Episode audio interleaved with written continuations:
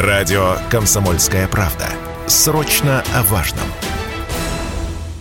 Свыше 2 триллионов рублей потратили за первые 6 месяцев россияне на покупки онлайн. Это на 40% больше, чем в первом полугодии прошлого года. Причем почти вся эта сумма приходится на внутренний рынок, на местные магазины и маркетплейсы. Эти данные опубликовала РИА Новости со ссылкой на Ассоциацию компаний интернет-торговли. Значительно выросла доля продаж электроники. Это больше 10% от всех покупок. Также в пятерке самых популярных категорий кухонные принадлежности, стройматериалы и украшения для дома дома. Почему покупатели так массово переходят в онлайн? Главные причины – большой выбор. В офлайне такого нет. А также удобство и цена, сказала радио «Комсомольская правда» председатель Совета по электронной коммерции Торгово-промышленной палаты России Алексей Федоров.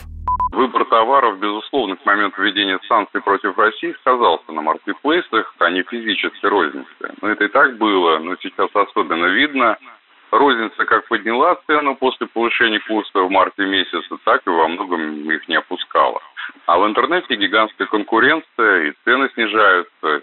В общем-то, можно сказать, что именно онлайн-торговля стала той редкой отраслью, которая от финансового кризиса лишь выиграла, несмотря ни на какие проблемы с логистикой. И дальше она будет лишь расти, считает Алексей Федоров. Сейчас порядка 78% всей российской интернет-торговли. Это два крупнейших маркетплейса – Озон, Wildberries.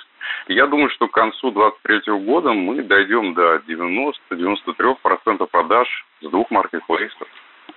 Добавлю, максимум онлайн-покупок в первом полугодии пришелся на Москву. Также в пятерке Московской и Свердловской области, Петербург и Кубань. Юрий Кораблев, Радио «Комсомольская правда».